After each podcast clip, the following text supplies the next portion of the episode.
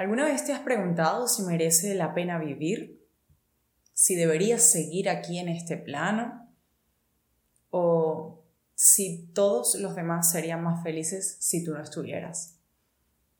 Es una pregunta difícil, pero es una pregunta que pudo haberse realizado alguien adolescente, alguien en un momento difícil de su vida, o tú en un momento cualquiera.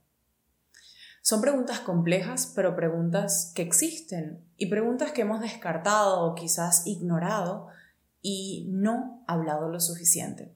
Por eso este episodio está dedicado al Día Internacional de la Prevención del Suicidio que se celebra esta semana, pero lo vamos a hacer desde un enfoque de sí a la vida. Yo te voy a compartir las razones por las que sí debes estar acá.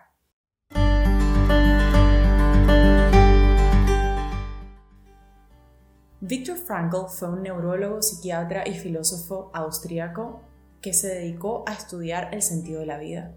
Él vivió en carne propia los horrores del holocausto y como consecuencia decidió publicar un libro llamado El hombre en busca de sentido en 1945. Y hacerlo desató una búsqueda de respuestas a preguntas que son importantes y que yo quiero que tú te hagas. Y para eso exploró varias dimensiones que, a las que debemos responder, sobre las cuales debemos hacernos preguntas y preguntas que quizás no nos hemos hecho antes. Y esa primera dimensión es vivir con decisión. Cuando tienes la posibilidad de decidir qué es lo que tú quieres, tu vida toma otro norte, otro rumbo. Cada paso que tú das tiene consecuencias y poder asumir no solamente tu decisión, sino las consecuencias de esa decisión, es lo que te ayudará a entender que tienes un propósito, que tienes una razón por la cual estar acá y seguir tomando decisiones de ese tipo, que decidas tú día tras día. Otra de las dimensiones es que, aunque sufras, tengas claro un propósito.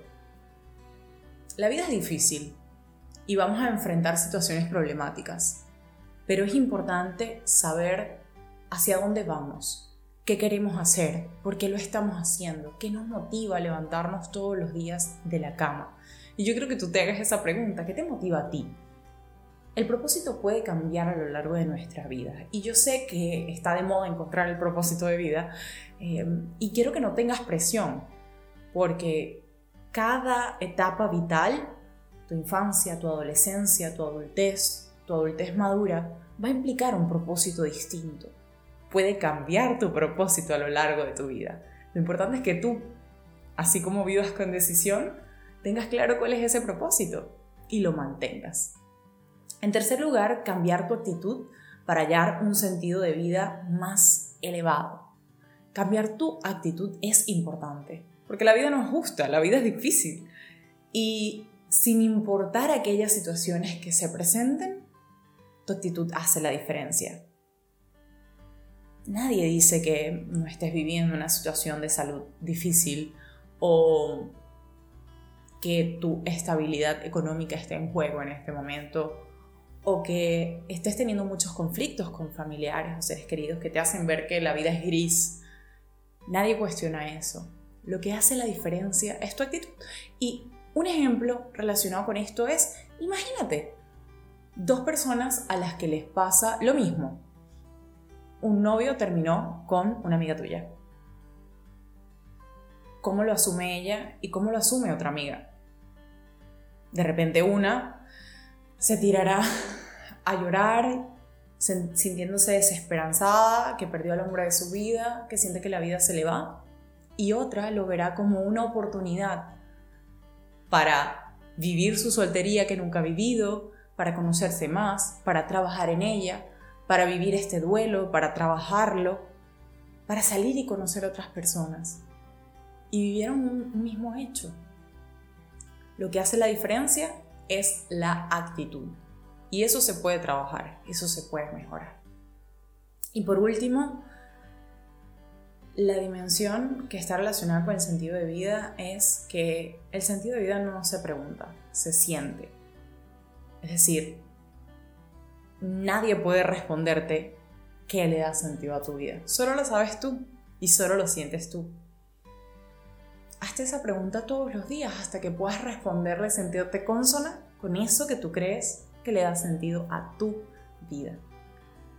Yo creo que tú eres valiosa, que eres importante y que tienes muchísimo que aportar.